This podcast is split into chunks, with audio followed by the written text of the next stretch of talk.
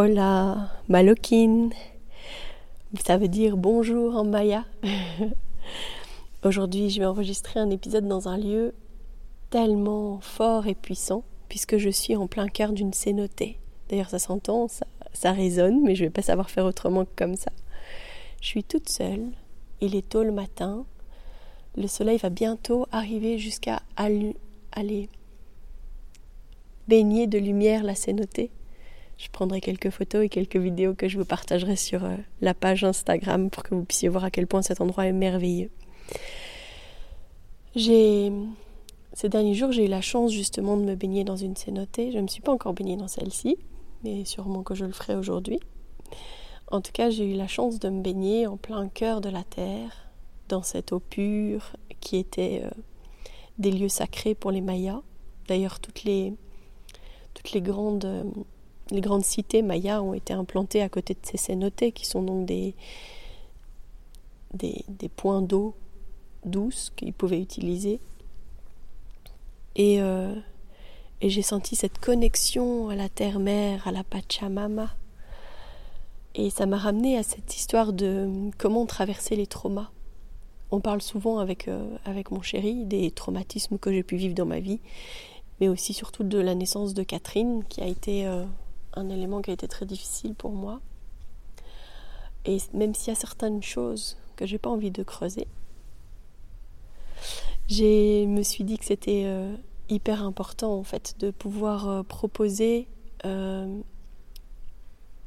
des points, des idées pour pouvoir euh, aider à traverser euh, les traumatismes de la naissance. Que la naissance ait pu être vécue comme violente, de par son intensité, par sa rapidité, parce que beaucoup de questions sont venues après l'épisode 72 sur euh, justement la naissance rapide, mais aussi peut-être par rapport au contexte médical qui a été nécessaire autour, ou peut-être parce qu'il y a eu des violences obstétricales ou une naissance qui n'a pas été respectée. Alors je vais aborder avec vous aujourd'hui quelques pistes.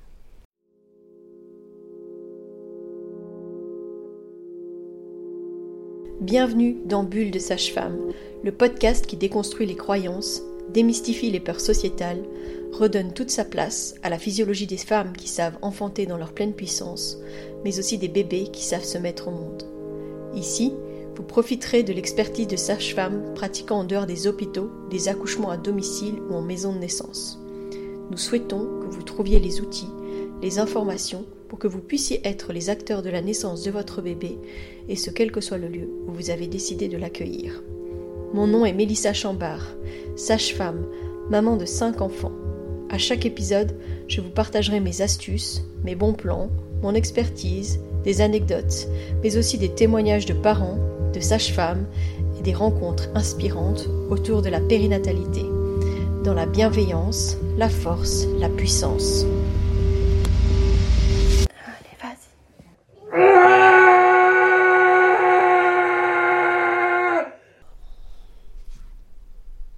Tant que sage-femme, j'accompagne parfois les patientes en postpartum que je ne connaissais pas avant la naissance de leur bébé. Et pendant ces, rencontres, la première chose que je fais en général, c'est de leur, demander de me raconter comment s'est passée la grossesse, l'accouchement et les premiers jours euh, postpartum. Dans ces moments-là, j'ai parfois des récits de naissance qui, à moi, me paraissent traumatiques et pourtant qui sont très bien vécus par les femmes. Et à l'inverse, il peut y avoir des moments où les femmes me racontent une naissance qui a l'air tout à fait banal, normal, j'ai envie de dire, ou en tout cas il ne s'est rien passé d'extraordinaire et pourtant elle a l'air d'être en choc post-traumatique.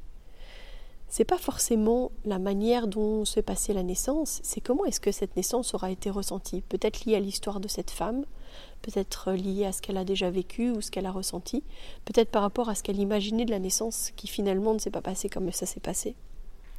Et ça peut très bien être le fait qu'elle ait une naissance tout à fait physiologique, mais qu'à la base elle voulait une péridurale et que le fait de sentir les contractions jusqu'au bout et de ne pas avoir pu bénéficier de la péridurale est resté traumatique pour elle. L'importance, c'est d'avoir un espace d'écoute, c'est d'avoir une sage-femme qui va prendre le temps et parfois ça peut être vraiment beaucoup de temps. Et le plus important, parfois dans les premiers jours post-natal, ça va être plus ça que euh, de peser le bébé euh, chaque jour. Peut-être qu'il y a un jour qu'on va on va entièrement euh, dédier à écouter cette femme entièrement et pleinement pour qu'elle puisse déposer tout ce qu'elle a, a vécu, tout ce qu'elle a à dire, tout ce qu'elle a sur le cœur, pour qu'elle puisse se libérer et puis peut-être justement passer à autre chose. Le fait de valider les ressentis, c'est une forme de reconnaissance de ce qu'elle a traversé. La plupart du temps, on minimise beaucoup trop ce que vivent les femmes en leur disant tout simplement bah ça s'est bien passé, tu vois, ton bébé va bien, vous allez bien tous les deux, comme si euh, la finalité c'était seulement que la mère et l'enfant se portent bien, sont en santé physique, j'ai envie de dire. Mais qu'est-ce qu'il en est du mental, du psychique? La tornade de la naissance, parfois, elle vient rallumer des traumas aussi anciens. Et puis parfois juste le fait de ne pas s'être senti entendu, rassuré, écouté, de s'être senti violenté, c'est une réalité en soi. Faut pas oublier que on est toutes différentes que dans les mêmes manières, on n'a pas du tout la même manière de vivre les choses. Et qu'une femme qui aura vécu une situation qui aura été similaire à celle de sa voisine, elle n'en aura peut-être pas forcément le même ressenti, le même vécu. Là où certaines, elles traversent comme si de rien n'était une situation qui nous paraît euh, vraiment problématique, pour d'autres, elles peuvent rester en état de stress post-traumatique. Et donc toutes les approches que je vais vous parler aujourd'hui, que je vais vous proposer, elles vont pas forcément répondre aux besoins de toutes les femmes. De chacune va trouver ses propres moyens. Et puis, ce que je vous énonce aujourd'hui, c'est pas euh, la science euh, infuse et euh, la seule vérité vraie. Peut-être qu'il y a d'autres moyens, d'autres choses que vous pouvez essayer, comme parfois des bains de forêt. On dit ça, aller se balader dans la forêt, respirer l'air, être dans l'instant présent et profiter de ce que la nature a nous à offrir. On peut vivre des épiphanies, des moments de, bouleversement et de changement n'importe où, n'importe quand, et pas forcément que dans euh, des idées thérapeutiques que je vais pouvoir vous donner.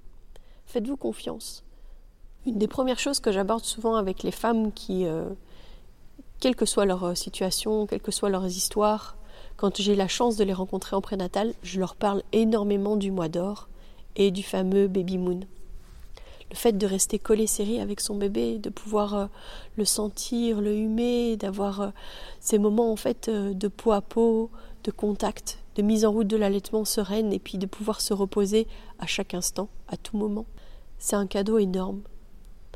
Personnellement, moi je pense que c'est ce qui m'a aidé le plus en fait à traverser la naissance traumatique de Catherine, où je suis rentrée à la maison un jour et demi après ma césarienne, totalement perdue, le, le, corps meurtri, euh, l'esprit totalement perdu. J'étais à la fois dans la découverte de mon bébé et oui, je suis passée par des moments où je la regardais, je souriais et deux secondes après j'étais en pleurs. Mais le fait de processer, de pouvoir être près d'elle, de pouvoir l'apprivoiser en fait sereinement et pas avec euh, le regard des professionnels ou tout simplement en ayant en fait juste le loisir d'être tout près d'elle et de me reposer, de me remettre physiquement et puis de me laisser le temps aussi mentalement de processer ce qui s'était passé. Ça m'a énormément aidé. Dans le mois d'or, ce qu'on recommande, c'est vraiment que la maman et le bébé restent le maximum allongés, au repos, dans son lit si c'est possible, ou peut-être dans le canapé. L'occasion justement de s'apprivoiser, de se laisser le temps. C'est une période précieuse pour le bébé, pour la maman, pour se centrer, rester en peau à peau, le plus souvent qu'il le souhaite. Ça favorise le lien, ça permet la mise en route tranquille de l'allaitement aussi, parce que on allait vraiment à la demande dès les premiers signes, parce qu'on est tout prêt et qu'on n'a rien d'autre à faire. Ce qui est bon aussi pendant ce mois d'or, c'est de se nourrir avec de la bonne nourriture, avec quelque chose qui va être nourrissant, qui va nous apporter des bons éléments, des bons nutriments, qui va être réconfortant. Ça offre vraiment un espace sécurisant pour la guérison physique, émotionnelle. Le mois d'or, c'est un espace-temps qui est dédié à la rencontre, qui va aider les deux, la maman et le bébé, à se poser et à se remettre d'une naissance qui ne s'est parfois pas passée comme euh, on le pensait. Et je pense notamment beaucoup à ces femmes qui donnent naissance avec euh, une césarienne qui se fait sous anesthésie générale et donc qui n'ont pas pu être présentes au moment où en fait on a fait naître leur bébé et souvent, leur compagnon ou leur compagne n'a pas pu assister à cette naissance. Il y a comme euh, des moments manquants, en fait, dans l'histoire de cette rencontre. Et puis souvent, la maman, elle va rencontrer son bébé que quelques heures après sa naissance.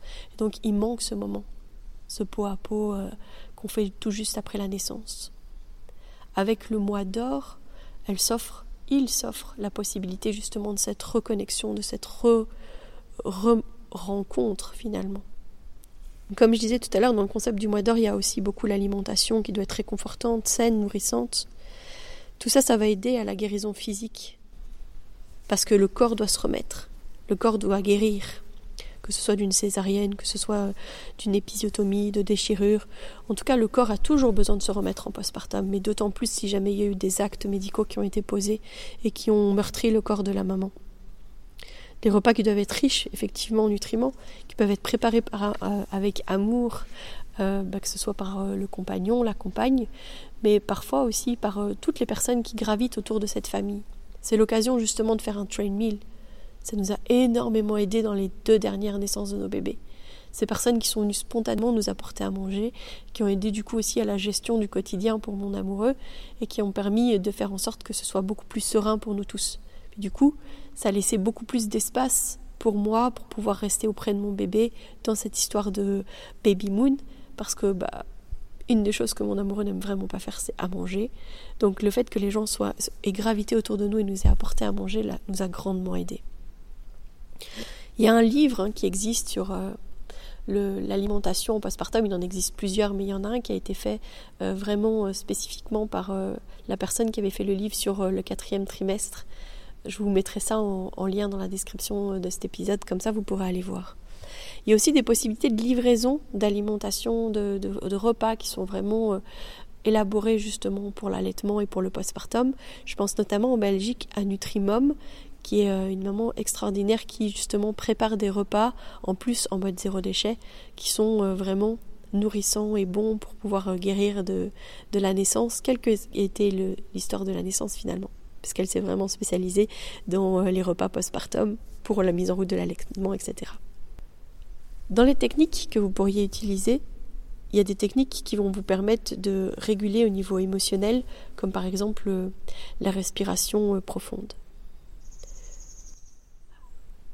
Ça aide toujours à calmer, à recentrer, parce que quand on sent l'anxiété ou le stress, la, respiration profonde, elle aide vraiment à se recentrer et à revenir dans l'instant. Ça peut être pratiqué à tout moment. Donc quand on a des sensations qui viennent nous envahir, on peut vraiment utiliser la respiration profonde. On peut utiliser également la respiration abdominale qui peut aider vraiment à la relaxation maximale. Enfin, on peut faire de la relaxation musculaire progressive. Ça, c'est une technique qui implique de tendre, puis de relâcher progressivement des différentes parties du corps. Donc d'abord on contracte, puis on relâche, et on va des pieds jusqu'à la tête. Ça permet de relâcher toutes les tensions physiques, qui est souvent associée au stress émotionnel. Ce qui est super euh, intéressant dans toutes ces pratiques, c'est aussi d'utiliser euh, des affirmations positives pour rebooster euh, oui, la confiance en soi. On peut utiliser des visualisations guidées pour imaginer des scénarios positifs et apaisants et créer peut-être un état mental de sérénité. situation, c'est souvent mieux d'être guidé, de pouvoir être guidé dans une visualisation positive de ce qu'aurait pu être la naissance. Ça évite de tomber dans un schéma où en fait on ne fait que de revivre l'instant et de rechercher euh, une porte de sortie par où on aurait pu se passer. Parce que revivre ce moment-là, imaginer les centaines de scénarios qu'on aurait pu vivre, les et si, et si j'avais fait ça, et si on avait fait ça, ça n'aide pas forcément à la guérison. Par contre, on reste bloqué dans le trauma. Parce qu'on dit Ah, si j'avais fait ça, ah non, mais si j'avais fait ça, etc. Quand on se laisse guider, c'est un chemin que quelqu'un euh, nous aide à trouver pour vivre positivement ce moment-là. Être guidé à traverser à travers la visualisation pour aider à revisiter l'expérience de la naissance. On peut faire des méditations. La pleine conscience, la méditation, ça peut aider à développer une grande conscience des pensées qui nous traversent et puis des émotions de les ressentir sans jugement.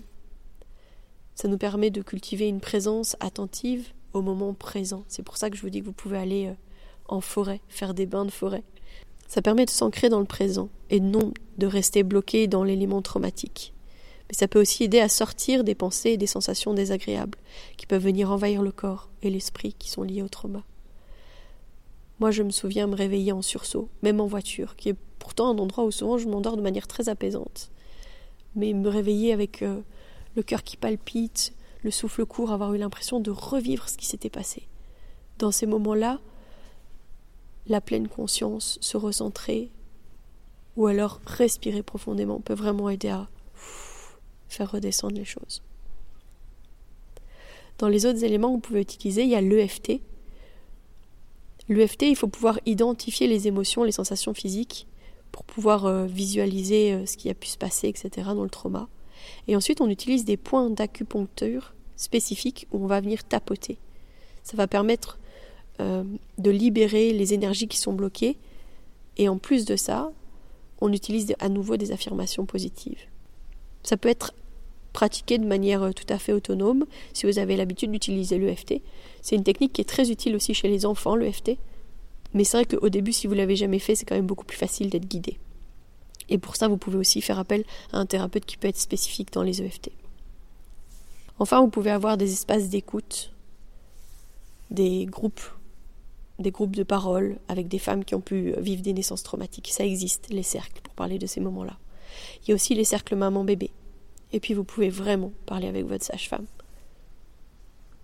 Il y a un élément qu'on oublie souvent dans ces naissances traumatiques, c'est euh, le coparent, le papa ou la maman, euh, qui euh, n'a pas vécu dans sa chair ce qui s'est passé, mais qui a quand même vécu l'élément traumatisant et puis qui se retrouve un peu à ramasser les morceaux, mais qui en plus a peut-être lui ou elle aussi besoin de réparer quelque chose c'est important de reconnaître et de valider ses émotions également.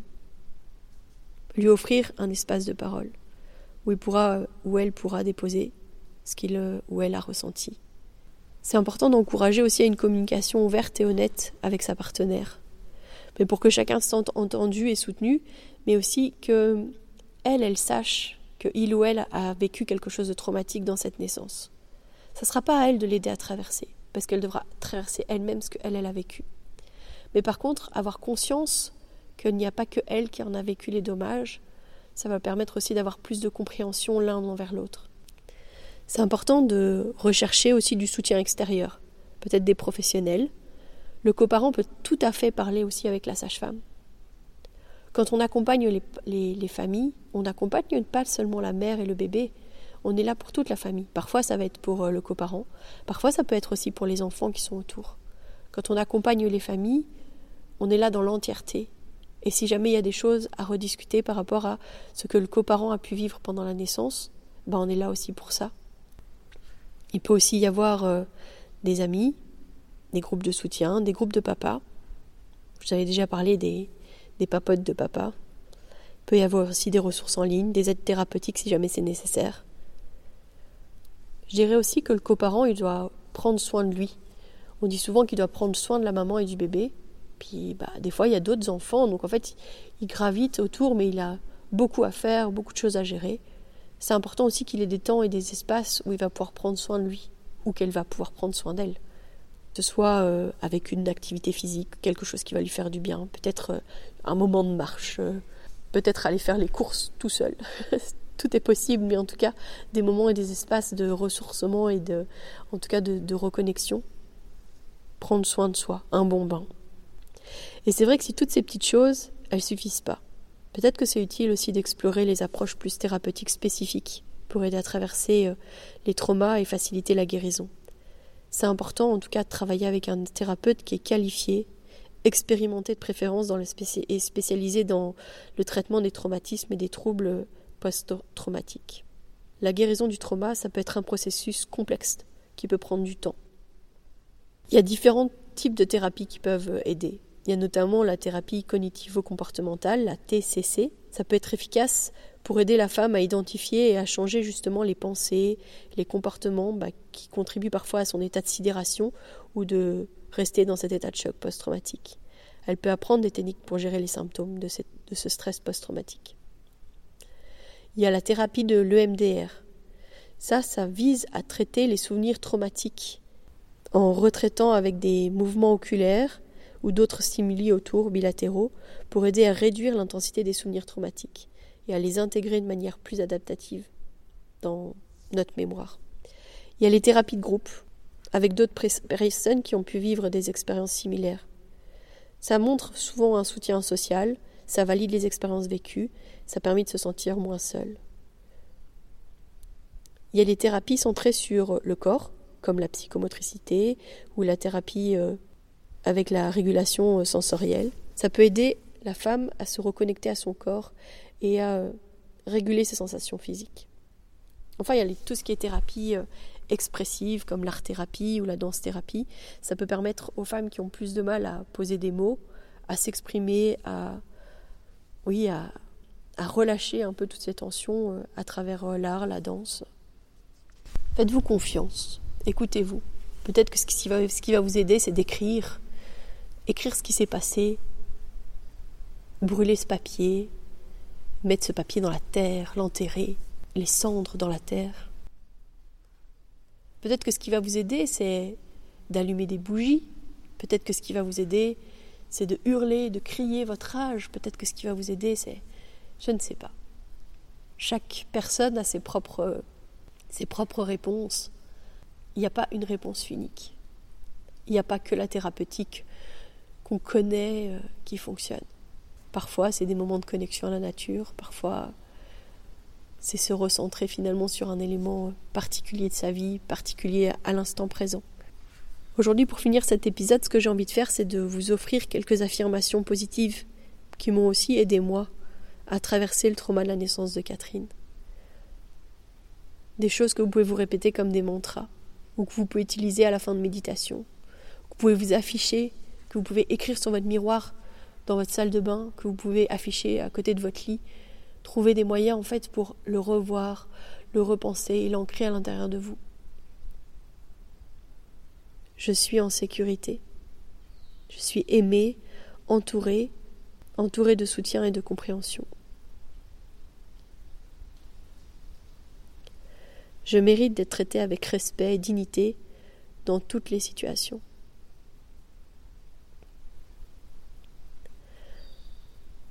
Je fais de mon mieux avec les cartes de l'instant. Je me libère de toute culpabilité, de honte liée à mon accouchement, et je me permets de guérir et de grandir à partir de cette expérience. Je mérite de vivre une vie heureuse et épanouie malgré les difficultés que j'ai rencontrées lors de mon accouchement. Voilà. Je pense que cet euh, épisode est intense dans tout ce que je peux vous livrer aujourd'hui. Je vais simplement vous laisser écouter euh, les oiseaux du Mexique. Et je vous dis rendez-vous la semaine prochaine. D'ici là, portez-vous bien.